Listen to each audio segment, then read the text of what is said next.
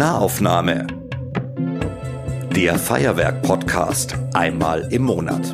Esther Distelmann und Julia Fichtel im Gespräch mit Künstlerinnen und Künstlern, die eine Haltung haben.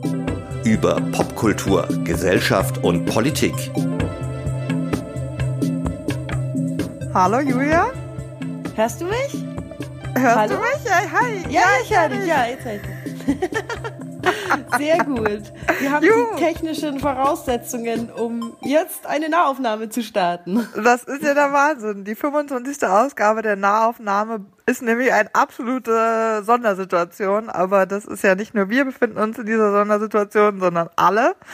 Und weil wir gedacht haben, dass wir jetzt mal trotzdem euch eine Nahaufnahmefolge liefern wollen, telefonieren Julia und ich dieses Mal. Genau, nicht nur wir telefonieren, sondern wir haben auch schon einige Telefonate geführt und zwar mit ein paar unserer schon in der Nahaufnahme dagewesenen Gästen.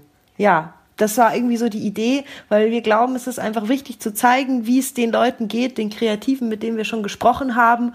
Und da haben wir uns einfach ein paar ausgesucht. Genau, und ich habe zum Beispiel den David Mayonga, aka Roger Reckless, angerufen und mit ihm darüber gesprochen, wie es war, als er gerade mit Deichkind auf Tour war. Und ich habe die Lessa von der Fachstelle Pop angerufen. Und du, Julia? Ich habe mit Daniel Hahn telefoniert, der ja mit den Zwischennutzungen Bahnwetter Thiel und Alte Utting jetzt wirklich einiges zu tun hat, beziehungsweise leider nicht mehr so viel zu tun hat.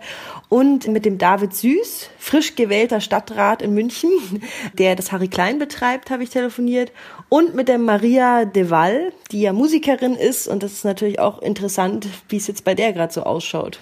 Und wie geht's dir so gerade in dieser Zeit, in dieser Quarantänezeit? Ja, also ich bin ja in Elternzeit momentan, deswegen, außer dass ich Menschen nicht mehr treffen kann, die ich gerne treffen würde, ähm, hat sich für mich tatsächlich nicht so viel verändert, ähm, weil ich halt mein Kind betreue. Und bei dir? Ja, ich bin tatsächlich jetzt seit fast äh, zwei Wochen schon zu Hause, weil ich in Quarantäne musste von meinem Arbeitgeber, weil ich in Tirol war noch äh, am Wochenende, bevor der Gesundheitsminister Spahn gesagt hat, dass wir doch besser alle zu Hause bleiben sollten. Und dann habe ich noch in der gleichen Woche auch mit einer Kollegin zusammengearbeitet, die Corona-positiv getestet wurde. Und deswegen bin ich jetzt als Vorsichtsmaßnahme ruhig gestellt, was für mich total komisch ist, weil ich eigentlich sonst immer auf 46 Baustellen zur gleichen Zeit unterwegs bin und jetzt seit fast zwei Wochen eben in meiner Wohnung. Aber ich will mich nicht beklagen, weil mir geht es ganz gut. Vor allen Dingen, nachdem wir mit den Leuten gesprochen haben, die ja jetzt wirklich direkt betroffen sind, gerade von den Auswirkungen des Virus, also keine Festanstellungen haben, Solo-Selbstständige sind, Kreative sind und so weiter und so fort. Und deswegen will ich mich gar nicht beschweren. Ich bin etwas überfordert mit der Situation, weil mir einfach zum Beispiel die Tatsache fehlt, dass wir jetzt zusammen im Studio sitzen und zusammen etwas aufnehmen. Aber ja, aber ich versuche positiv zu bleiben und ja, mich zu Hause so aufzuhalten, damit ich niemand anstecke. Ja, das mache ich natürlich auch. Und ich will mich eben auch überhaupt nicht beschweren und hoffe aber, dass wir mit der Nahaufnahme einen Beitrag leisten können, dass ähm, ja man hört, wie es eben den Kreativen gerade so geht und Genau. ja, dass sich hoffentlich für die die Situation auch verbessert. Es gibt ja auch noch tausende Möglichkeiten in dieser Zeit dafür zu sorgen, dass diese Bands äh, oder ja Menschen, die eben in der Kreativbranche sind, auch anschließend noch da sind, wenn diese Krise irgendwann mal überwunden ist. Also kauft unbedingt Merch, äh, ladet euch die Musik runter und so weiter und so fort. Also versucht irgendwie eure Local Künstler zu unterstützen, weil je mehr wir das jetzt im Kleinen tun, desto mehr werden am Ende nach dieser Krise da sein noch. Das habe ich unter anderem auch festgestellt, als ich mit Roger gesprochen habe. Und Roger ist ja noch einer der Künstler, der wahnsinnig breit aufgestellt ist. Also ja auf der einen Seite sein eigenes Bandprojekt hat, aber eben auch äh, Teil des Deichkind-Ensembles ist und dann auch noch ein Buch rausgebracht hat. Aber für den ist jetzt erstmal alles abgebrochen und das bedroht ihn wahrscheinlich am Ende des Jahres auch existenziell, sollte es denn so weitergehen. Aber vielleicht fangen wir erstmal damit an, wann er davon erfahren hat. Es war ein, ein Weg dahin, muss ich ehrlich sagen, weil als das anfing, mit der Corona-Berichterstattung habe ich mir am Anfang gedacht, ach komm, das ist way out of proportion. Wir haben, wir haben äh, dieses Jahr eine, eine, eine der stärkeren Grippewellen auch mit 20.000 mehr Infizierten als letztes Jahr und so weiter. Habe mir gedacht, das ist ja total übertrieben, wie die Leute da reagieren. Gleichzeitig ist so seit, seit den letzten ja, 10, 15 Jahren oder sogar noch länger, weiß man ja, dass die nächste große Geißel ein neuartiges Virus sein wird. So. Und ich hatte das Gefühl, dass sie quasi mit jedem neuen Virus gedacht haben, das ist es jetzt, das ist er jetzt, weißt du, ob das jetzt SARS war oder oder und welche auch immer neue Influenza-Viren. Es war immer wieder oh Panik, Panik, Panik, dass ich persönlich am Anfang das auch nicht so ernst genommen habe und mir dachte so, ach komm, das ist jetzt wieder Panikmache. Erst als als dann, wir waren auch noch auf Tour zu dem Zeitpunkt, als es so richtig äh, begonnen hat mit mit Deichkind und ich weiß noch, wir waren äh, wir waren in Zürich haben die Show noch gespielt und sind am nächsten Tag nach, nach Stuttgart gefahren und haben dann in der Früh, als wir in Stuttgart angekommen sind, erfahren, dass in der Schweiz alle Großveranstaltungen abgesagt sind. So in derselben Halle, wo wir gespielt haben, haben irgendwie äh, oder hätten äh, nach uns äh, an Mike gespielt und das, die konnten nicht spielen. Es war alles abgesagt. Und da war das erstmal, wo so, okay, krass, fuck, äh, das ist irgendwie, das kommt immer näher. So, dadurch ist es dann mir auch irgendwie so, da habe ich mich da ein bisschen mehr befasst damit und dann gemerkt, warum es diese Schieflage gibt in dem Missverständnis von, von äh, Covid-19 oder Corona, weil die Krankheit selber im Verlauf gar nicht so das große Problem ist, wie die Problematiken, die es fürs Gesundheitssystem macht und vor allem diese lange Inkubationszeit. Dass sich die Leute massig anstecken, ohne zu wissen, wer sie angesteckt hat oder wie oder was, weil es einfach so lange Zeiten sind. Das und da haben wir dann eben auch auf, auf der Tour dann angefangen, unsere Händewaschvideos äh, zu, zu machen, dass die Leute auf jeden Fall auf sich aufpassen. So gleichzeitig muss ich auch sagen, weißt du, gleichzeitig fahren wir mit so einem riesen Fass durch die Menge und dann hält dir einer ein Bier hin und du bist halt so im the spirit of the moment, bist ja yeah! und danach denkt man sich so, ah shit. So, aber mei, dadurch ist es mir aber eben so krass bewusst geworden, ne? Also wie wie ähm, was das was das eigentlich bedeutet so und wie ich meine äh, meine Frau und ich, wir sind beide auch Pädagogen und haben äh, viel mit mit Kindern gearbeitet. Diese ganzen ähm, Hygieneregeln, die den Leuten jetzt irgendwie neu beigebracht werden müssen, die waren für uns immer schon da. Ne? Also das lange Hände waschen und zwar häufig am Tag, vor allem immer, wenn man von draußen reinkommt und so. Das ist bei uns eh schon seit Jahren äh, Normalität. Auch, auch die, die Nies-Etikette und so weiter. Aber äh, ich, ich finde, ich habe dadurch gemerkt, auch im privaten Bereich, wie viele Leute auch in meiner Umgebung, für, für die das total neu ist. Und für die das eben nicht Normalität war bis zu dem Punkt so. Also da hat der Roger jetzt auch noch festgestellt, wer in seinem Freundeskreis sich die Hände wäscht und wer vor Corona schon reinlich war und wer erst mit Corona reinlich geworden ist.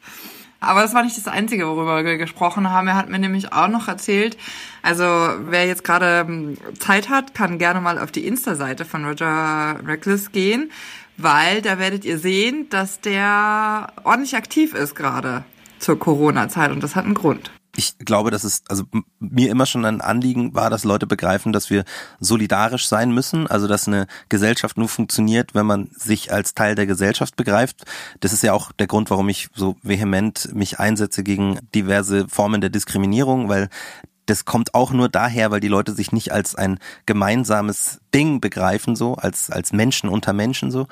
Das, und das ist für mich da tatsächlich die Möglichkeit zu sagen, so, hey, es ist, es geht jetzt einmal nicht um dich, es geht nicht um mich, sondern es geht um uns tatsächlich alle und nicht mal, Gott sei Dank, nicht mal als Deutsche oder Europäer, sondern es geht um uns als Menschen auf der Welt, so. Das ist einfach ein, eine Problematik, die, die uns alle fucking betrifft. Und, und deswegen ist es mir so wichtig, dass die Leute das mitbekommen, auch innerhalb dieses, ja, jetzt, wie soll man sagen, bisschen restringierten äh, Möglichkeit, dass man jetzt so halt viel zu Hause sitzen muss, so. Aber dass man da trotzdem auch nicht vergisst, so hey, wir sind Menschen und es gibt immer noch andere Menschen, zum Beispiel in Moria, in, in, auf, auf Lesbos, in dem riesengroßen Flüchtlingslager, die absolut keine adäquate medizinische Versorgung haben, die, ich glaube, achtmal so viel äh, Menschen auf, auf eine Toilette kommen, wie von der Gesundheitsbehörde vorgeschrieben. Also immens krass und genau den Moment zu nutzen, wo wir, wo wir uns als, als Teil einer Menschheit begreifen, da diese Punkte anzubringen, damit die Leute verstehen, ey krass, ich denk, bei mir ist scheiße, weil ich jetzt nicht in die Arbeit kann oder bei mir als Künstler, weil ich jetzt in die Arbeitslosigkeit gezwungen wurde, so. Es ist jetzt die Möglichkeit, den Fokus auf was anderes zu legen, nämlich, dass es uns als, als, als Menschen besser geht. Und das kann man machen, indem man zum Beispiel eben solche Sachen unterstützt oder Petitionen unterstützt, die den Flüchtlingen auch helfen, weil man am Ende des Tages das Gefühl hat, das wäre jetzt gerade nicht unser Problem, weil unser Problem ist ja die Ausbreitung des Virus. Aber wenn der Virus in solche, in solche ähm, auf, auf solche Umstände trifft, ne? Also unglaublich viele Menschen auf, auf unglaublich kleinem Raum mit unfassbar schlechten hygienischen Bedingungen, dann ist es, also das, das ist eine, Ex eine Explosion. So, das, das kann man dann nicht mehr eindämmen. Und deswegen finde ich es halt wichtig, da die Leute zu sensibilisieren dafür.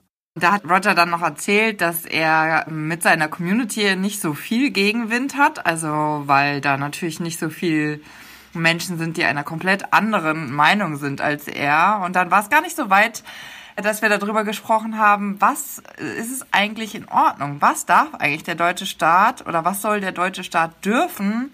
wenn so eine Ausnahmesituation herrscht. Also wer solche Restriktionen äh, in Verbindung bringt mit einer mit einer persönlichen Freiheit, das ist das ist tatsächlich doof. Was ich schwierig finde, hatten wir auch jetzt hier viel diskutiert, ist diese Möglichkeit des des Nachverfolgens von wer wen angesteckt hat. So, äh, da gab es bei der bei der Pressekonferenz beim Robert Koch Institut einen, einen ähm, britischen ähm, Journalisten, der gefragt hat: In China war das ja so, dass die Mobilfunkanbieter der Regierung die Daten Daten zur Verfügung gestellt haben, damit die äh, nachverfolgen konnten, wie die Mobilität der Leute ist und wer, also personenbezogen, wer wen getroffen hat, wer wen ähm, angesteckt hat so.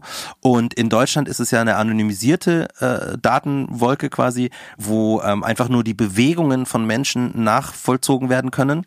Und da haben wir dann auch gesagt, so, oh, wäre es in so einem Moment nicht auch wichtig, tatsächlich, äh, äh um, um so, also eine personenbezogene Mobilität zu, ja, ersichtlich zu machen für die Regierung und fürs Gesundheitsministerium, um zu sehen, wie sich, wie sich die Leute, wer mit wem quasi Kontakt hatte, um, um so ähm, die, die Ausbreitung ein bisschen zu checken. Und da ist es, da ist es dann schon wieder schwieriger, weil das halt schon so ein krasser Einschnitt in die Privatsphäre ist. Wobei, wobei es ist, es ist echt schwierig, weil ich normalerweise würde ich auch sagen, auf keinen Fall, das ist, das ist auf, auf gar keinen Fall. Und da war es zum ersten Mal, dass ich so war, so, puh, also, hm, unter gesundheitlichen Aspekten, dies, da knick ich dann auch schon so ein bisschen ein. Deswegen super schwierig. Super, super schwierig. Und deswegen, genau deswegen, weil das so super schwierig ist, wäre es viel intelligenter, gescheiter und freiheitlicher, wenn die Leute gescheit wären und sich selber am Riemen reißen würden und brav zu Hause bleiben würden. Deswegen mein Appell auch an die Hörer. Bleibt zu Hause, gefälligst. Ja, aber dass das nicht so ist, dass die Menschen sich gescheit und solidarisch automatisch verhalten, gibt es ja auch so komische Phänomene wie die Tatsache, dass sich die Deutschen gerade mit Klopapier en masse eindecken. Äh, scheinbar ist das das Gefühl, mit dem sie irgendwie Herr der Krise werden. So richtig kann ich mir das Phänomen nicht erklären, aber darüber habe ich auch mit Roger gesprochen. Mein Bruder hatte auch so was Gutes gesagt. Ich war so, ey, wie, wie dumm kann man sein, dass man, dass man sich Toilettenpapier kauft, so, solange man noch eine, eine funktionierende Wasserversorgung hat bei uns so. Und dann, dann meinte mein Bruder nur so, ähm, weil wir haben, der wohnt ein paar äh, Häuser weiter eben und wir können aber immer von Balkon zu Balkon winken und äh, rufen uns dann immer an und haben dann quasi unsere Balkon-Conversations. Und dann meinte er, ja hey, zu dumm zum Scheißen. Und genau so ist es auch, weil ich habe das Gefühl gehabt, als diese Hamsterkäufe losgegangen sind, dass das auch genau zeigt, was für eine, was für ein Drive in den Leuten ist. Die haben eine Panik von einer Situation, die sie nicht abschätzen können. Und das erste, was sie denken, ist ich, ich, ich. Ich muss, äh, mein Überleben muss gesichert sein. Ich kaufe alles, was ich für mein Überleben brauche, vor allem Nudeln und Toilettenpapier. So. Und die, ich habe das Gefühl, das ist natürlich nur ein Gefühl, aber dass genau diese Hamsterer, genau dieselben Leute sind, die auch so unfassbar Angst haben vor geflüchteten Menschen, weil die das Gefühl haben, dass die genauso wären wie sie. Dabei ist es gar nicht so. Dabei ist es eben nicht so, dass, dass alle Menschen so super raffgierig und egozentrisch und egozentriert sind so. Aber genau diese Hamsterer zeigen für mich, was eigentlich so in der, in der Seele des äh, Europäers oder des Deutschen schlummert so. Weil das ist halt so dieses, es ist eine Angstsituation und ich denke in dieser Angstsituation nicht an die anderen, sondern ich denke nur an mich. Also wer hat wie viel Klopapier, sagt auch eine ganze Menge aus darüber, wie sozial man sich in dieser Situation gerade verhält. Auch das war ein großes Thema, weil wir beide ein bisschen ins Philosophieren gekommen sind während des Telefonats.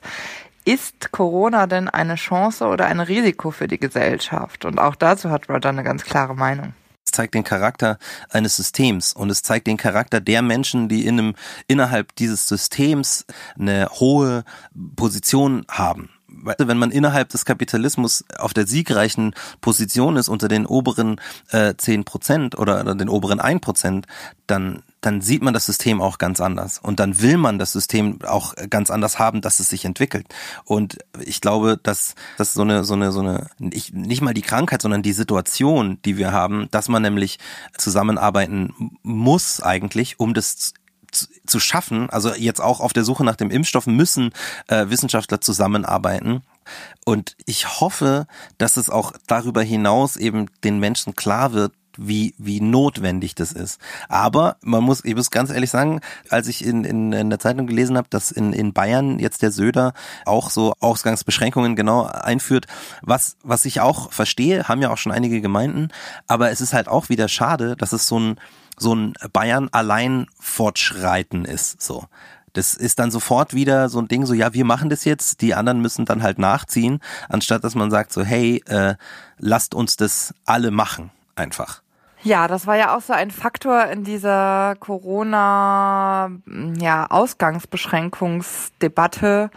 Warum ziehen einzelne Länder eigentlich vor? Warum wird es nicht gemeinschaftlich entschieden? Warum muss Bayern da wieder einen Alleingang machen? Ich finde es sehr ambivalent, weil natürlich ist man als Grenzland besonders betroffen. Allerdings frage ich mich natürlich auch, warum ist das nicht gleichermaßen ein Problem für den Bürger in Schleswig-Holstein, wie für den Bürger in Bayern, wie für den Bürger in Sachsen? Das finde ich äh, wäre Teil der, der Chance zu begreifen, dass wir alle im gleichen Boot sitzen und es eigentlich egal ist, wo genau in Deutschland man sitzt. Man braucht die gleichen Schutzmaßnahmen und es ist auch sehr, glaube ich, wichtig für eine Gesellschaft zu spüren, dass man, egal wo man gerade wohnt in Deutschland, die gleichen Maßnahmen für einen getroffen werden. Apropos Maßnahmen, da gibt es ja jetzt auch gerade, es vergeht kaum ein Tag, an dem nicht ein neues Paket geschnürt wird, um die Wirtschaft zu stabilisieren. Denn etwas, was wir ja auch noch gar nicht abschätzen können zu dieser ganzen Krise, ist, wie groß wird der finanzielle Schaden sein für die gesamte Gesellschaft. Individuell ist es vielleicht schon etwas besser nachzuvollziehen und da hat auch der Roger schon mal die Bücher geöffnet und sich angeschaut, wie lange denn diese Krise eigentlich überhaupt durchhalten würde. Es ist ein richtiger, also so ein richtiger Albtraum. Äh, bei mir ist es ein anderer Albtraum, das muss ich auch dazu sagen, es ist ein anderer Albtraum, als viele dieser, dieser Künstler äh, sagen, die noch ein Haus von der Oma geerbt haben und so und dann auch auf Insta sind und so sagen, ja, man muss die Zeit auch einfach nutzen für sich selber. Und so, weil da ist, da kommt mir echt das Kotzen, ey, wenn ich, wenn ich die anschaue und schon sehe an der Einrichtung ihrer, ihrer Wohnungen, dass sie, dass sie safe sind, weißt du, ich meine? Ähm, nee, es ist wirklich, es ist, natürlich ist es scheiße, also auch existenzbedrohend natürlich, weil jetzt die kurzfristigen äh, oder mittelfristigen abgesagten Dinge, die kann ich verschmerzen, so, also die kann ich über, über, ähm, es gab übrigens, also bei meinen ganzen Sachen, es sind so viele Sachen ausgefallen, es gab, glaube ich, bei, bei einem, beim Festival in der Schweiz, das ich auch total liebe, Shoutout ans Tonart Festival, gab es eine Ausfallgage, aber sonst bei, bei keinem, die haben sich alle auf äh, höhere Gewalt berufen. Und das ist natürlich, also man steht halt von heute auf morgen mit null Einkommen da. Das ist richtig scheiße mit einem mit einem kleinen Kind, einer Frau und einem Hund zu Hause. Äh, meine Frau im Mutterschaftsurlaub quasi noch, also Urlaub im Mutterschutz.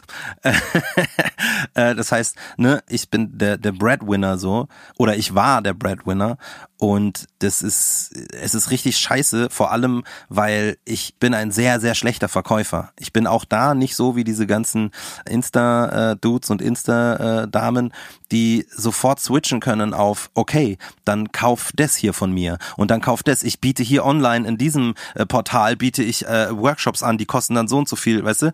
Das, das, ich bin kein fucking Verkäufer, ich bin Künstler, leider. Und ich kann nur, deswegen, ich, ich kann nur Mucke machen oder oder oder was schreiben oder oder äh, ich kann ich, ich kann das nicht so gut. Ich habe das probiert. Ich wollte heute, das ist das beste Beispiel. Ich wollte heute, wo Bandcamp diese diese Plattform für Musiker es anbietet, dass sie sagt, sie ver, verzichten 24 Stunden lang auf jegliche äh, Kommission und äh, alles alle Einnahmen gehen direkt an die Künstler, damit in dieser Zeit von von Corona die Künstler eine Möglichkeit haben zum Überleben so. Und ich habe ich habe gestern die ganze Nacht so ein Beat-Tape fertig gemacht. Ich hatte nämlich auf Tour, auf der Deichkind-Tour, mir vorgenommen, jeden Tag einen Beat zu machen.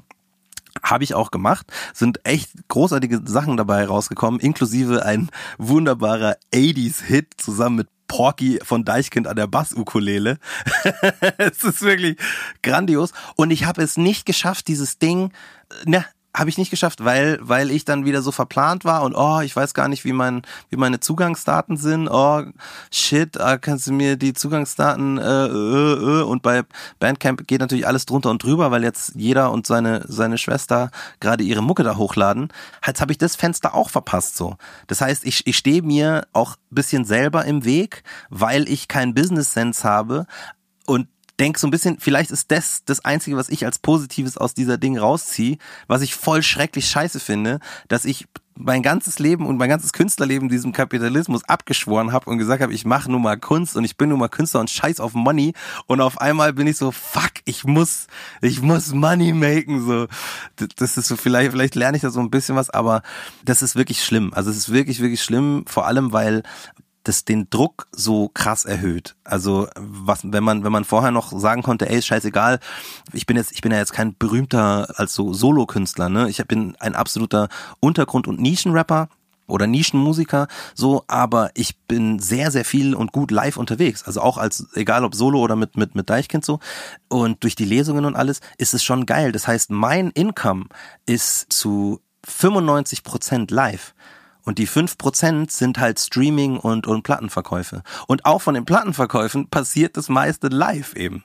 Und das ist halt so, ähm, und da gibt's, glaube ich, da gibt's ganz schön viele Künstler, denen das so geht. Der Roger ist ziemlich skeptisch, was die, die vom Staat zur Verfügung gestellten Gelder überhaupt bewirken können. Aber da habe ich dann interveniert, weil ich nämlich der Meinung bin, zwei Sachen. Einmal, es geht jetzt ganz wichtig darum, sich sichtbar zu machen. Also wer ist Kreativer, wer ist Künstler? Es geht nicht darum, sozusagen jetzt einen Maßstab anzusetzen, zu sagen, okay, ich kenne Künstler, ich kenne Kreative, denen geht es noch beschissener, deswegen melde ich mich jetzt nicht bei der Bundesregierung. Weil es ist ganz, ganz wichtig, dass überhaupt jetzt erstmal ein Überblick darüber besteht, wie viele Kreative gibt es denn überhaupt? Weil, wie Roger auch zu mir gesagt hat, stell dir mal Quarantäne ohne Kunst vor. Ja, das wäre eine ziemlich grauenhafte Situation. Und genau das, darum geht es jetzt gerade. Es geht nicht darum, jetzt zu sagen, ich möchte meinen Hut nicht auch in den Topf werfen, um Gelder vom Staat zu bekommen, sondern es geht darum, überhaupt dem Staat erstmal zu zeigen, wie viele Menschen in dieser Branche sind. Das hat der Roger nämlich auch erst merken müssen, wie viele Menschen in seinem Umfeld davon betroffen sind, und zwar als er auf mit Deichkind auf Tour war. Und als ich ihm dann auch noch erzählt habe, dass andere Branchen sich natürlich ja auch gerade melden und sagen, hallo, wir haben zu wenig Geld, hallo, wir bekommen äh, in Schieflage und das aber gerade nicht der Geisteshaltung von vielen Künstlern und Kreativen entspricht, habe ich ich persönlich die Sorge, dass die Künstler und Kreativen zu kurz kommen werden. Deswegen habe ich ihn dazu äh, ermuntert, sich zu melden. Und da habe ich nicht lange Überzeugungsarbeit leisten müssen. Weißt du was? Ich mache jetzt den fucking Antrag. Ohne Witz. Ey. Es ist absolut, nee, weil es ist wirklich, es ist absolut richtig. Es ist wirklich absolut richtig. Klar denke ich mir, ja, hey, äh, ähm, so ist jetzt für, an, für andere wichtiger und bla, aber so denkt keiner in der, in der, in der Wirtschaft. Die, aber schau, aber ganz ehrlich, aber schau, das ist wieder das Ding. Das ist genau deswegen bin ich halt auch so, dass ich, weißt du, also ich tu nicht nur so in, in Songs oder in, in, in, in, im Internet, sondern denke das wirklich. Ich denke, dass es, dass es so eine solidarische Komponente geben muss und merke jetzt wieder mal, dass innerhalb dieses kapitalistischen Systems die solidarische Denke eigentlich ähm, torpediert wird so. So, nachdem der Roger jetzt eifrig seinen Antrag ausfüllt, drücke ich ihm jetzt hier schon mal die Daumen, dass er nicht in der Luft hängen gelassen wird. Ähm, aber wie schaut es denn eigentlich aus bei dir, Julia? Du hast ja mit Daniel Hahn gesprochen und der ist ja wohl auch finanziell bedroht, würde ich mal sagen, durch seine ganzen kreativen Angebote, die er in dieser Stadt zur Verfügung stellt, oder? Genau, Daniel Hahn, der die alte Utting und den Bahnwetter Thiel betreibt, der ist natürlich total betroffen, also deswegen auch interessant für uns, weil jetzt mal die Sicht der Veranstalter kommt. Und ähm, als erstes hat er mir dazu mal erzählt, wie die Künstlerinnen und Künstler reagiert haben auf die Anrufe, die Absagen, die eben aufgrund der Verordnung kommen mussten. Die Reaktionen ähm, waren, also es kam ja dann so Schlag auf Schlag. Es ging ja dann ganz schnell. Und ähm, ja, also wir haben so die Erfahrung gemacht, dass meistens schon, wenn wir angerufen haben, ähm, ging, ging ähm, die Künstler eben schon mit Nein, bitte nicht ans Telefon oder so. Also ich meine, ähm, es war eigentlich, ähm, also es war meistens den meisten dann schon klar und da ging es ja dann wirklich noch um Tage und ähm, gerade auch am Anfang ging es eben noch darum, ja, ähm, ja, wie, wie lang kann man das eben noch verantworten oder ähm, ja, wann, wann muss man da dann wirklich ganz konsequent einen Schlussstrich ziehen? Und ähm, ja, also für viele ähm, Künstler ähm, bricht da natürlich ähm, sehr, ne, sehr, sehr schnell die Existenz weg, weil ähm, da keine Rücklagen sind und ähm, natürlich jetzt auch in der Situation es ganz schwer ist, da irgendwie ähm, ein anderes Standbein aufzubauen. Also die Situation haben wir auch jetzt bei unseren Mitarbeitern, die ähm, also es ist natürlich schwer jetzt irgendwie wenn man seinen gerade wenn man gerade keinen keinen Job hat oder oder eben nicht arbeiten kann jetzt ähm, äh, so schnell was Neues zu finden. Und ähm, bei den Künstlern war es dann eben auch so, das Schwierige ist natürlich dann auch die Frage, okay, verschieben wir die ähm, Termine? Und ähm, ja, wohin? Also genau, also das war immer so wieder so ein Thema. Und die Frage war eben so, also macht es jetzt überhaupt schon Sinn, ähm, da irgendwie ähm, ja, Ersatztermine ähm, zu planen? Oder, oder plant man da vielleicht jetzt was, was dann ähm, sich eh nochmal verschiebt? Verschieben oder absagen? Ja, das ist halt echt die Frage, weil eben keiner weiß, wie lange das Ganze dauert. Und keiner weiß eben auch, was mit den Künstlerinnen und Künstlern passiert. Und dazu sagt Daniel Hahn noch Folgendes. Es gibt ja jetzt verschiedene tolle Initiativen oder Ansätze eben, wie man äh, Künstler unterstützen kann oder wie man eben ein kulturelles Programm oder ein künstlerisches Programm erleben kann von zu Hause und da bin ich gespannt ähm, oder bin ich hoffnungsvoll, dass das, ähm, ja, dass sich da Möglichkeiten entwickeln, die dann auch den Künstlern zu kleineren oder auch größeren Einnahmen helfen können. Darauf war meine Frage natürlich naheliegenderweise, ob der Wander e.V. da auch was plant. Und da hat Daniel Hahn verraten, dass sie im Gespräch mit verschiedenen Projekten sind, sich gerade vernetzen und schauen, welches Format am besten passt und am meisten ihnen zuspricht. Das sind ja schon mal gute Nachrichten. Aber abgesehen von den schönen Initiativen muss man natürlich sagen, Betriebe wie die von Daniel Hahn haben den Sinn, Treffpunkte zu schaffen, dass Menschen sich treffen können. Und das ist jetzt einfach nicht mehr möglich. Die Läden sind zu und da stellt sich die Frage, wie kann man eigentlich diese unfreiwillig freie Zeit vielleicht auch für gute Sachen nutzen? Also noch sind wir sehr, sehr produktiv. Das heißt, wir machen alle Sachen auf unseren To-Do-Listen, ähm, ja, zu denen wir sonst ähm, immer viel zu wenig kommen. Das heißt, ähm, jetzt, wo eben die Betriebe ähm, stillstehen, äh, ja, bauen wir ganz viel und reparieren ganz viel und planen ganz viel. Aber das ist natürlich irgendwie jetzt nur erstmal eine Möglichkeit für einen kurzen Zeitraum. Und ähm, ja, sobald die Sachen umgesetzt ähm, sind, wird es dann, glaube ich, ganz schwer. Ähm, ja, und dann müssen wir wahrscheinlich eben wirklich alle total in die, also eine Totalunterbrechung machen. Ja, auf Dauer kann es natürlich einfach nicht so funktionieren. Daniel Hahn, wie geht es denn weiter? Also ich glaube, das ist die ganz schwierige Frage zu beurteilen, wie 2020 noch wird. Also da gibt es einfach ganz viele unterschiedliche Ansätze. Ich habe gerade gestern wieder gehört, ähm, dass wahrscheinlich also die Kultur und auch die Gastronomie erst wieder im Hochsommer in Betrieb gehen kann. Also dass das wohl interne aktuelle Prognosen sind. Ähm, also das heißt irgendwie Anfang August. Ähm, es kann aber auch sein, dass es eben äh, Wuhan jetzt zeigt, dass ähm, nochmal neue Wellen ähm, ausbrechen. Das heißt, es ist wirklich sehr, sehr schwer, gerade für uns aktuell zu sehen, äh, wie dieses 2020 ähm, sich noch entwickeln wird. Ob das jetzt wirklich bis Anfang August dauert oder überhaupt wie lange, das weiß natürlich kein Mensch. Was aber sicher ist, ist, dass es Bahnwärter Thiel und Alte Utting sehr hart trifft, was mit den besonderen Herausforderungen von Zwischennutzungen zusammenhängt.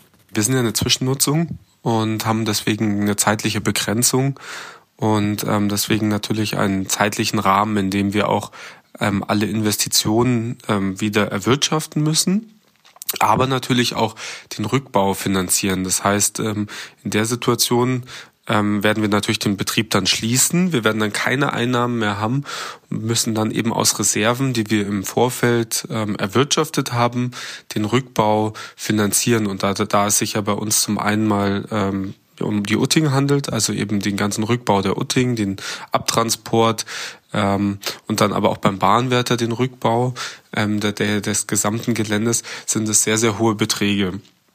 Und ähm, wir haben eben jetzt die Situation, dass wir aktuell versuchen, erstmal alle Ausgaben zu stoppen. Also die einzigen Ausgaben, die wir aktuell noch haben, sind die Löhne. Also wir versuchen eben natürlich äh, die Mitarbeiter weiter zu bezahlen oder auch ähm, Aufgaben eben zu erledigen, die eben anstehen, zu denen wir sonst nicht kommen.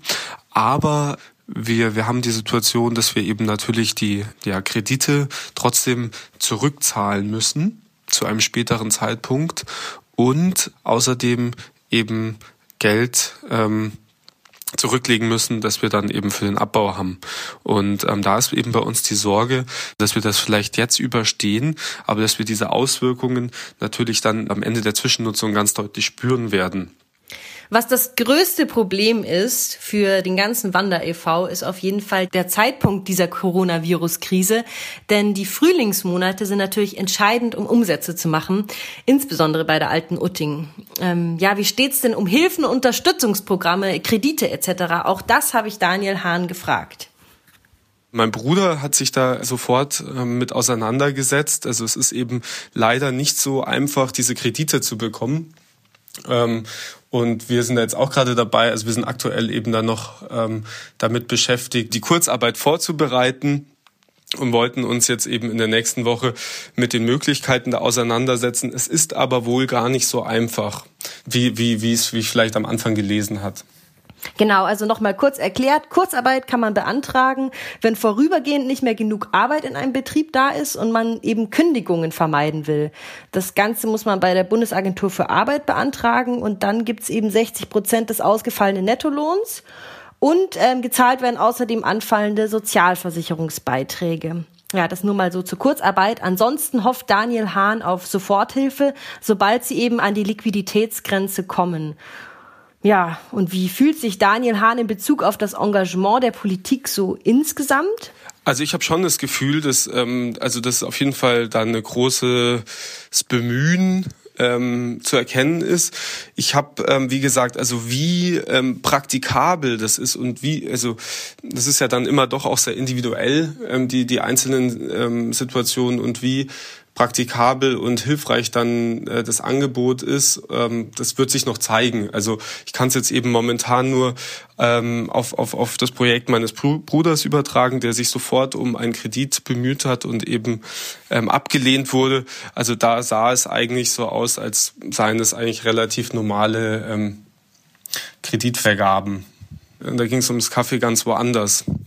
Das ist irgendwie unschön zu hören hoffentlich nicht allzu demotivierend. Das Ganze muss sich einfach erstmal einspielen. Es gibt keine Erfahrungswerte und so eben, wie du vorhin gesagt hast, Esther, es muss erstmal herausgefunden werden, was überhaupt der Bedarf ist. Aber sobald ähm, das wirklich eine langfristigere Angelegenheit wird für die Kreativschaffenden, wird es einfach sehr, sehr schwer.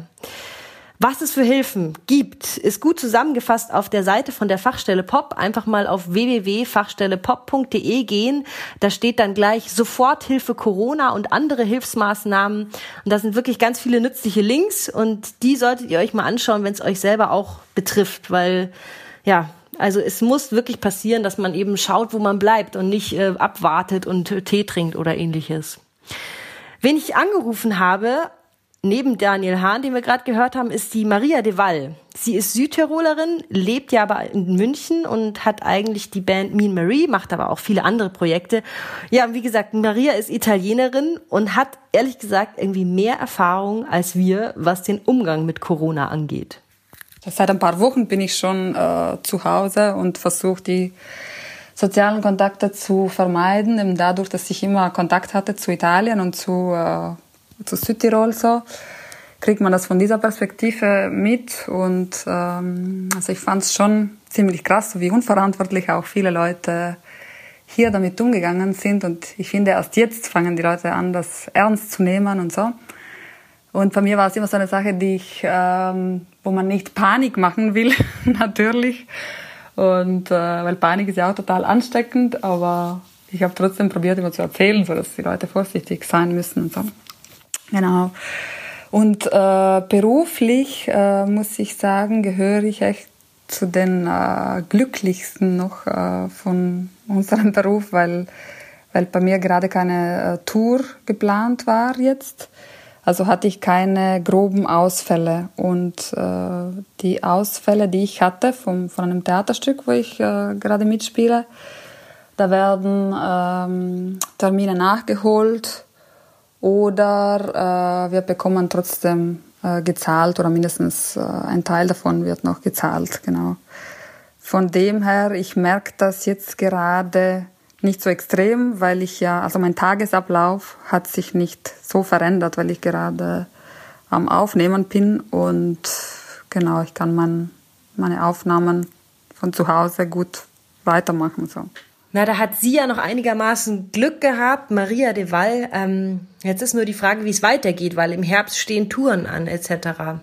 Da war die Frage jetzt an Sie von mir, welche Hilfe steht ihr eigentlich zu? Ja, also ich habe äh, die Möglichkeit, Hilfe zu beantragen. Äh, und zwar gibt es ja mittlerweile so ein paar äh, Sachen, die im Gange sind. Ich glaube so von der GVL oder GEMA und da kommen immer wieder neue Sachen raus, wo man Hilfe beantragen kann. Und auch als Italienerin, ich bin ja hier in Deutschland, ist ja mein Hauptwohnsitz und ich zahle ja hier, hier Steuer und die ganzen Sachen habe ich in Deutschland gemeldet, so GEMA, GVL und so, genau. Ja, informiert euch auf jeden Fall bei der GVL, bei der GEMA. Auch die KSK ist eine Frage, ja. Da kann man sich melden und sagen, dass man eben weniger Verdienst hat und damit auch weniger Krankenversicherung zahlt. Und informiert euch, was der Staat für euch tun kann. Ich kann mich da nur wiederholen. Ähm, genau. Was hat Maria darüber hinaus für einen Rat an die Kreativen in München? Ich rate den äh, Münchner Kreativen, kreativ zu bleiben, keine Panik zu bekommen und solidarisch zu sein und sich gut zu vernetzen und auf neue Ideen äh, offen zu sein und äh, die auch zu kommunizieren. Und mittlerweile gibt es ja immer neue Plattformen, die da zur Verfügung stehen. Beispiele für solche Plattformen in München sind unter anderem One München, also www.one-muck.de. Die schreiben auf ihrer Seite, mit einem neuen Social TV Angebot möchten wir nicht nur der aktuellen Situation entgegenwirken, sondern auch ein nachhaltiges Digitalprodukt für unsere Stadt etablieren. Und dann gibt's noch Sachen wie die Kulturretter. Das ist ein Kulturrettungsfonds, der direkt Münchner Kulturschaffende supporten wird. Kulturretter.de müsst ihr auch mal anschauen. Ja, das war zu Maria de Val. Jetzt kommen wir zum Harry Klein. Die haben nämlich auch einen Stream gestartet, der in Zukunft Spenden für Künstlerinnen und Künstler sammeln soll.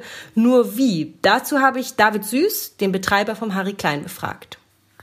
Die Leute fragen wirklich, okay, toll, ihr habt einen Stream, dürfen wir spenden, ähm, so dass das an die Künstler, Künstlerinnen geht. Aber wir sind uns da im Harry noch, das ist ein Geschäftskonto. Ich möchte jetzt nicht aufs Geschäftskonto irgendwelche solche Spenden annehmen und dann irgendwie, ähm, wie auch immer ich die dann verteilen soll. Weißt, welchen, welchen Künstlern äh, so, soll ich das dann geben? Ähm, aber die Berliner haben eben dieses United with Dream, also die, die haben jetzt da gestartet, die haben da fast eine Million Aufrufe gehabt und haben schon 100.000 Euro gesammelt. Die haben schon ähm, eine Art Stiftung, die sich dann drum kümmert, ähm, dass dieses Geld dann tatsächlich rausgeht und sind eben mit der Livecom ähm, dabei, das Ganze bundesweit aufzusetzen, haben uns hier in München schon gefragt, ob wir uns beteiligen würden. Wir sind da in Gesprächen, weil dann geht es darum, wenn du solche Streams machst, ähm, wie ist es mit den GEMA-Lizenzen? Da suchen wir gerade eine Lösung und ähm, so, sobald wir das in München am Start haben, sodass äh, eben die Streams auch aus, aus vielen Clubs kommen könnten und da sagen wir, viel Geld generiert werden könnte, ähm, dann, äh, dann werden wir das auch publizieren und dann, dann läuft es. Also da sind wir in intensiven Kontakten. Da hoffen wir doch, dass da bald was passiert. Also ein United Restream.Berlin dann in einer München-Auflage. Ja, das Coronavirus hat natürlich auch großen Einfluss auf David Süß persönlich. Also er muss seine Kinder jetzt jeden Tag betreuen und bespaßen, und zwar den ganzen Tag. Ähm, was ihn aber natürlich katastrophal trifft, ist die Lage durch die Schließung vom Harry Klein. Ja, mit allem, was dranhängt. Also ähm, die eigene Existenz, dann, dann meine Partner, denen es ähnlich geht und dann natürlich auch das Personal. Wir haben Festangestellte, ähm, die dringend darauf angewiesen sind, dass sie von uns Geld kriegen. Ähm, und dann haben wir auch Aushilfen, klar, die, die bekommen auch nichts und, und bräuchten es dringend. Als nächstes dann die Künstler, Künstlerinnen, ähm, also die DJs, die VJs, die ja auch äh, überhaupt nirgendwo mehr spielen können, gar kein, gar kein Einkommen mehr haben. Ja, und so, so geht's halt weiter. Also das äh, muss ich schon sagen, das ist wirklich eine katastrophale Lage. Darauf habe ich natürlich direkt gefragt, bekommt das Harry Klein denn aktuell Hilfe? Im Moment bekommen wir noch keine Hilfe. Ähm, wir könnten vom Freistaat, ähm, da gibt es ein relativ formloses Antragsformular, in dem können eben Unternehmen, aber auch Einzelpersonen, Freiberufler ähm, innerhalb von zwei Tagen Geld bekommen, um einfach äh, flüssig zu bleiben. Also angenommen, du würdest irgendwo rausfliegen, weil du deine Miete nicht zahlen kannst oder, oder müsstest Insolvenz anmelden, dann hast du da sofort ähm, Geld. Ähm, das ist, geht von 5.000 bis 30.000 Euro. Ähm, das brauchen wir aktuell noch nicht. Also wir haben, wir haben noch Geld auf dem Konto. Ähm, wir sind halt sehr lang am Markt, seit 2003. Also wir haben schon gewisse Rücklagen, um jetzt mal ein paar Wochen durchzukommen. Aber klar, irgendwann werden wir an den Punkt kommen, wo auch wir ähm, so ein, so ein Geld in Anspruch nehmen müssen. Ähm, und dann, klar, dann wird es weitergehen. Also ich habe zum Beispiel jetzt schon mit unserer Hausbank telefoniert, weil die ist dann dafür zuständig, um zum Beispiel KfW-Darlehen oder auch von der ähm, gibt eine, eine Landesbank, die, die fördert. Ähm, das muss man aber jeweils über die Hausbank abwickeln. Ähm, die Bank ist informiert. Ich, also das war auch also großartig, muss ich sagen.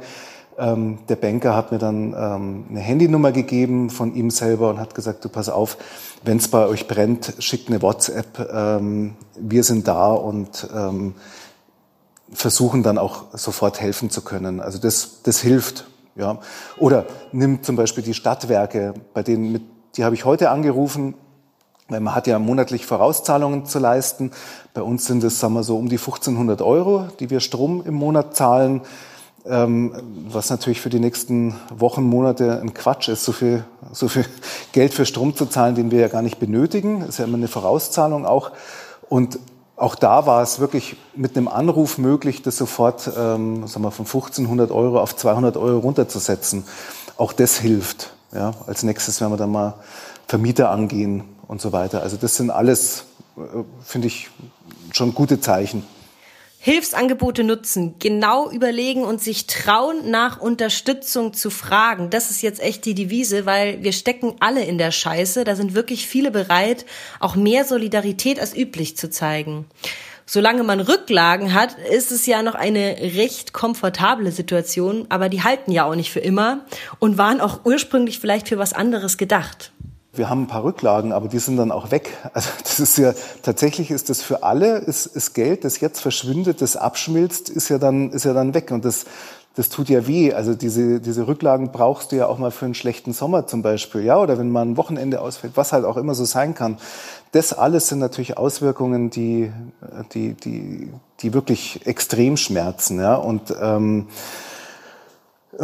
ja, was heißt es dann für später? Ähm, keine Ahnung, weißt du, dann werden vielleicht nochmal Mieten erhöht, dann werden vielleicht ähm, Steuern erhöht, ähm, damit das Geld, das heute der Staat investiert in uns, muss ja irgendwann auch mal wieder zurückfließen. Keine Ahnung, ob wir das, ob wir das dann auch in Zukunft zahlen können. Ich weiß auch nicht, was, was unsere Gäste machen. Auch da werden ja viele dabei sein, die vielleicht auch Freiberufler sind, kein Geld haben. Keine Ahnung, ob die dann zukünftig äh, weiter in Clubs gehen werden. Ähm, also das alles, diese, die, dieser ganze Komplex, den, den, den habe ich überhaupt noch nicht durchdacht und durchblickt den auch noch nicht. Aber da äh, habe ich wirklich große Fragezeichen und ich befürchte schon, dass unsere Stadt ähm, anders ausschauen wird. Ähm, und ich, ich hoffe, dass wir es dann so hinkriegen, ähm, dass er, dass er dann wieder bunt wird und, und dass, auch die, dass auch die Kleinen da noch eine Chance haben. David Süß, den wir hier hören, der ist eben sehr aktiv. Er ist jetzt auch in den Münchner Stadtrat gewählt worden für die Grünen und hat überhaupt auch als Vorstand des Verband der Münchner Kulturveranstalter echt einen tollen Überblick. Und das sind jetzt seine Tipps für Kreative in München. Ja, sich, sich schlau machen, sich vernetzen, ähm, schauen, wo, wo Hilfsgelder herkommen können. Ja, also wie gesagt, also das, die Soforthilfe vom Freistaat, die, die gibt's. Die würde ich, wenn, wenn auch irgendwo nur ein bisschen Not ist, die würde ich einfach mir so, sofort holen. Also ähm, das hilft. Und ansonsten ähm, ja dranbleiben, eben sich vernetzen und äh, und auch laut werden, äh, laut bleiben, ähm, auf sich aufmerksam machen. Ähm, ja, das ist das ist tatsächlich das ist tatsächlich wichtig. Ja, und dann gibt's inzwischen geht's ja los. Die Berliner ähm, haben ja das Programm United We Stream. Es gibt in München ähm, Streaming-Möglichkeiten. Da wird es Töpfe geben, da wird gerade Geld generiert. Ähm, tatsächlich auf sich aufmerksam machen und, und versuchen auch ähm, an so ein Geld dann tatsächlich ranzukommen. Kreative müssen schauen, wo sie bleiben. Und das ist auch ein Appell von uns. Ich finde, Esther, du hast das neulich ganz gut formuliert, was denn das Problem bei Künstlerinnen und Künstlern ist. Wenn ich mich so umschaue, einfach in meinem Freundeskreis ist das, also ich kann da jetzt keine äh, Evaluation, äh, amerikanische Studien beweisen, sondern es ist einfach mein Gefühl. Also Künstler und Kreative tun sich einfach wahnsinnig schwer, ihren eigenen Marktwert zu bemessen. Oder sind einfach im Zweifelsfall eher der Understatement keine Guy oder Kind of Woman. Also ähm, denken sich immer, also solange ich genug habe, einigermaßen geht das schon, aber das darf natürlich nicht der Ansatz sein, weil es geht ja jetzt darum, erstmal zu zeigen, wie viele Künstler und Kreative gibt es eigentlich in Deutschland. Wie viele Künstler und Kreative machen das Leben für uns hier in Deutschland aufgrund ihres Produkts, dass sie, egal wie klein oder groß, leisten. Ja, wie viel tragen sie dazu bei, dass wir, dass unser ja, Allgemeinwohl äh, davon profitiert? Und das sieht man ja jetzt was das für eine Auswirkung hat, wenn die Kammerspiele geschlossen sind oder wenn die kleinen Bars geschlossen sind oder kleine Kleinkunstbühnen geschlossen sind oder eben Künstler nicht mehr auf Tour gehen können, was das mit uns psychologisch macht. Und deswegen ist das, finde ich, jetzt eigentlich gerade genau die Zeit, wo die Künstler mal lernen sollen, Selbstbewusstsein zu bekommen und zu sagen, hey, wir sind mega wichtig, wir sind auch systemrelevant und deswegen müssen wir äh, laut sein und uns zeigen in der ganzen Breite, in der wir sind. Und ich meine, es ist jetzt nicht davon auszugehen, dass jetzt jeder irgendwie 15.000 Euro in sein Schränkchen gesteckt bekommt, aber es ist auf jeden Fall schon mal, glaube ich, gut, um zu zeigen, wie viele es sind. Und natürlich wird nicht jeder davon ein Geld bekommen, aber alle anderen Branchen werden es auch machen. Also warum nicht ihr auch? Genau, und naja, weil das ja nicht nur die Künstler betrifft, also auf der einen Seite die, die mit dem Mikrofon in der Hand irgendwo äh, stehen, sondern auch diejenigen, die das organisieren, dass die Künstler da irgendwo mit einem Mikrofon in der Hand stehen können, habe ich mit der Lessa telefoniert. Sie ist also Mitarbeiterin der Fachstelle Pop und hat äh, bis zur Corona-Ausbruch, hat sie als Mitarbeiterin der Fachstelle Pop auch das Cheers organisiert. Ein Treffen für die Münchner Musikszene. Und das findet ja jetzt nicht mehr statt aufgrund äh, der allgemeinen Bestimmungen, wie man sich treffen darf. Und deswegen habe ich sie mal gefragt, ist sie eigentlich eine Optimistin oder eine Pessimistin? Also glaubt sie, dass die Kulturlandschaft in München nach der Krise noch so aussehen wird wie vor der Krise? Ja, schwierig so das äh, zu spekulieren, weil wir natürlich nicht wissen, wie lang dieser Ausnahmezustand anhält. Ich denke, also es ist natürlich so zu beobachten, dass jetzt die ganzen Ausweichtermine und so werden alle auf den Herbst gelegt, schon aufs kommende Jahr teilweise, also Januar, Februar, vereinzelt auch auf den Sommer. Aber aktuell, glaube ich, ist es nicht abzusehen, ab wann man wirklich wieder ähm, normalen Betrieb machen kann. Und äh, es ist halt einfach diese Planungsunsicherheit im ganzen, in der ganzen Branche gerade, die es so schwierig macht. Ob es jetzt für Unternehmen ist, für Kulturstätten oder für Solo-Selbstständige, das ist halt genau das Problem. Und von daher, ja, reine Spekulation. Ich denke mal, ab Sommer könnte es sich wieder einigermaßen normalisieren. Normaler Zustand, das wird sicherlich lange dauern. Weil ähm, natürlich wir jetzt mit wenig beziehungsweise gar keinem Angebot und dann irgendwann, wenn die ganzen Nachholtermine kommen, auf 200 Prozent hochgeschraubt sind. Und bis sich das dann normalisiert, ja, wird sicherlich lange dauern. Zudem denke ich, wird diese ganze Krise auch viele Kleinunternehmen in eine Lage bringen, aus der sie sich nicht mehr befreien können. Also die Lessa ist ziemlich skeptisch darüber, wie die Kulturlandschaft dastehen wird nach der Corona-Krise. Also sie geht davon aus, dass es weniger sein werden auf jeden Fall. Deswegen habe ich auch wissen wollen von ihr, wie denn bisher das Feedback ist. Also wenn sie im Gespräch oder im Austausch mit vor allen Dingen Menschen ist, die sie ja sonst berät bei der Fachstelle Pop, wie da das Feedback ist bisher. Mittlerweile ist es so, dass äh, sehr viel Verständnis herrscht. Wir hatten, also wir persönlich als Fachstelle haben äh, nur positive Rückmeldungen bekommen auf die Absage der, des Cheers oder der Workshops. Insgesamt kann ich natürlich jetzt nichts dazu sagen, wie jetzt die ähm, Gäste beim Feuerwerk sich äh, verhalten haben, aber ich denke, zu Beginn war es eher durch Unwissenheit. Äh, ja, gibt's jetzt Nachholveranstaltungen, was ist das mit den Tickets? Und ich glaube, es ist einfach so eine allgemeine Unwissenheit gewesen. Ich denke aber im Großen und Ganzen, dass das schon auf Verständnis, dass man da schon auf Verständnis trifft. Also viel positiver Zuspruch von Münchner Künstlern und Musikern, obwohl sie die Situation finanziell extrem bedroht, was ich echt krass finde. Was ja auch, also neben all dem schwierigen Heavy Shit, der ja diese Corona-Krise hervorgebracht hat, gibt es ja aber auch ein paar Initiativen, die entstanden sind, die etwas Positives haben. Dazu gehört eben auch One Munich. Das ist eine Initiative, die im Streaming-Format Dinge anbietet, die man früher nur live auf Bühnen sehen konnte oder irgendwie als Lesung äh, mitverfolgen konnte. Das geht jetzt alles auch online.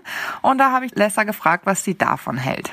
Finde ich sehr gut, finde ich super wichtig, dass es sowas gibt. Es gibt natürlich auch vereinzelte Künstler beispielsweise, die Livestreams machen, aber eben auch dieses One Munich, was eben zusammenfasst, was so an Kulturangebot in München besteht, also von der Lesung bis zu einem Konzert sozusagen. Alles wiedergeben, finde ich super wichtig, dass auch klar wird, so die Kulturszene ist noch da, dass wir sind noch da aktiv und wir brauchen aber auch den Support. Von daher finde ich das gut, dass man sichtbar macht, äh, was für ein Angebot wir haben und dass es eben Leute gibt, die auch Initiative ergreifen und sagen, wir starten jetzt so eine Plattform. Und natürlich einfach aus Unterhaltungsperspektive ist es natürlich toll für die Leute, die jetzt irgendwie daheim festsitzen oder sich selbst eben in Quarantäne begeben, äh, dass sie trotzdem ein gewisses Kulturangebot wahrnehmen können. Das war nochmal die Lesser von der Fachstelle Pop und damit geht unsere Sondersendung Corona und die Kunst in München zu Ende. Wir haben mit fünf spannenden Leuten gesprochen von denen wir auch echt viel gelernt haben, finde ich. Also es war echt interessant und ähm, bevor jetzt ein paar letzte Worte von diesen Leuten kommen, also letzte Worte für diese Sendung natürlich nur, äh, möchte ich sagen, folgt uns doch bitte auf Instagram. Unser Account heißt Nahaufnahme-Podcast und einmal im Monat gibt's eine neue Folge von uns. Und jetzt die letzten Worte der Nahaufnahme Corona und die Kunstfolge von Maria de Waal, Roger Reckless, Daniel Hahn, Lessa Patzer und David Süß. Corona und die Kunst, ja. Also ähm, was ich was ich schon toll finde, ist, dass auch jetzt, wo wir gar keine Kontakte haben, aber wir Menschen sind einfach kreativ und ich finde jeden Post, jedes Bild, jedes, äh, jedes künstlerische Zitat, jede Musik, die gemacht wird, ähm, finde ich, finde ich wunderbar, ja. Und äh, es ist so schön zu sehen, dass es eben nicht nur irgendwelche ähm, Appelle gibt oder, oder ein Gehate, weil, äh, weil jemand doch rausgeht oder Klopapier kauft oder ähm, also so sehr man auch den Kopf schütteln mag, ja, ähm, aber äh, ich, ich freue mich immer auch über, über künstlerische Umsetzung ähm, des Themas und äh, würde alle bitten, daran zu arbeiten und ja, für, für hinterher ähm, ganz klar. Also wir werden alle schauen müssen, ähm, dass wir das erstmal gut überstehen und dann, dass wir zusammen tatsächlich wieder, ähm, zumindest in unserer Stadt, ähm, also Minimum so, so ein tolles künstlerisches äh, äh Zusammenleben ähm, hinbekommen, wie wir es vorher gehabt haben. Naja, ich würde Ihnen raten, das, was ich allen anderen raten würde, äh, informiert euch, lest äh, belegte Quellen, lest nicht nur irgendwelche Schlagzeilen, sondern ähm, macht euch, äh, informiert euch, ähm, tauscht euch aus, online natürlich und ähm, nutzt die Zeit vielleicht, um daheim äh, Musik zu schreiben, um was aufzunehmen. Es wird auf jeden Fall irgendwann weitergehen und ähm, wir müssen auf jeden Fall dranbleiben, unsere Musikszene, unsere Kulturszene zu unterstützen und ähm, teilt vielleicht mal den Link von einer befreundeten Band oder kauft Merchandise, gebt Tickets nicht zurück. Ja, steht einander bei und ähm, dann haben wir gute Chancen, dass es auch nach dieser Krise weitergeht. Wir sollten alle versuchen, das Beste draus zu machen. Ähm, das heißt, also ich habe mit vielen gesprochen, die eben ähm, dasselbe tun wie wir gerade. Das heißt, einfach ganz viele Sachen angehen, die irgendwie äh, liegen geblieben sind. Ähm, ja, sich äh, vorzubereiten auf die Zeit danach.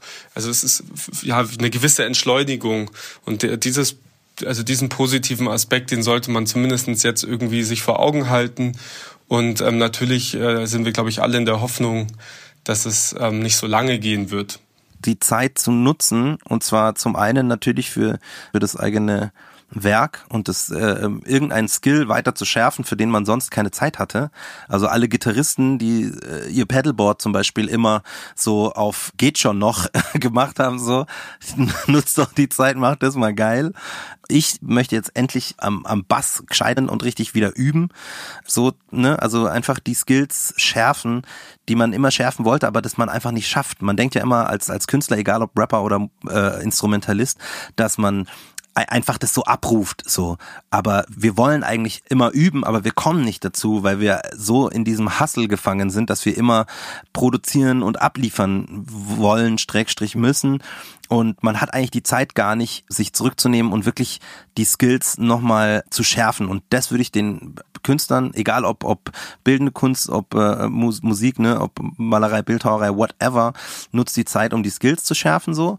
Nee, und gleichzeitig vielleicht auch, ähm, weil we, because we don't know how long this is gonna go, gleichzeitig tatsächlich mit mit einem mit einem Hühnerauge auf Möglichkeiten zu schielen, was man noch machen könnte, falls falls es wirklich keine Ahnung, falls es ein Jahr lang so bleibt. Ich habe schon das Gefühl, dass sich äh, viel verändern wird und äh, dass es äh, viel neue Sachen geben wird wahrscheinlich nächstes Jahr dadurch einfach, dass viele sich was einfallen lassen müssen jetzt und nur zu Hause, von zu Hause aus arbeiten dürfen.